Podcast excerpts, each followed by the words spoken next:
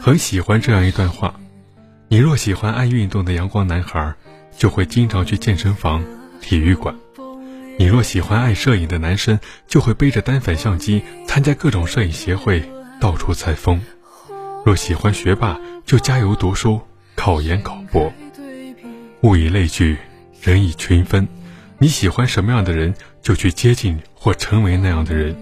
婚姻看似嫁给对方，其实是嫁给自己。你会吸引什么样的人，和什么样的人走进婚姻，在很大程度上是由你来决定的。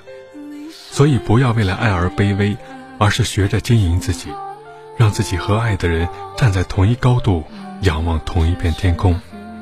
没有一个人的身上是只有优点没有缺点的，这世上没有完美的婚姻，更没有完美的伴侣。结婚就是跟一个人的缺点过日子。如果你接受不了他的不完美，那么你的婚姻怎么样都不会幸福。不如将目光从不完美中移开，试着接纳他的不足，聚焦他对你的好。婚姻有时候也需要视而不见，需要睁一只眼闭一只眼。很多人说自己婚姻不幸，其实是冤枉了婚姻。大多数人不是婚姻不幸，只是本来就过得不好，刚好结婚了，于是婚姻就背了这个锅。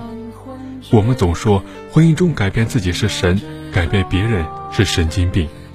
婚姻要想幸福，有一个底线，就是不要用自己的原则去要求别人。你的原则适合你，但未必适合所有人。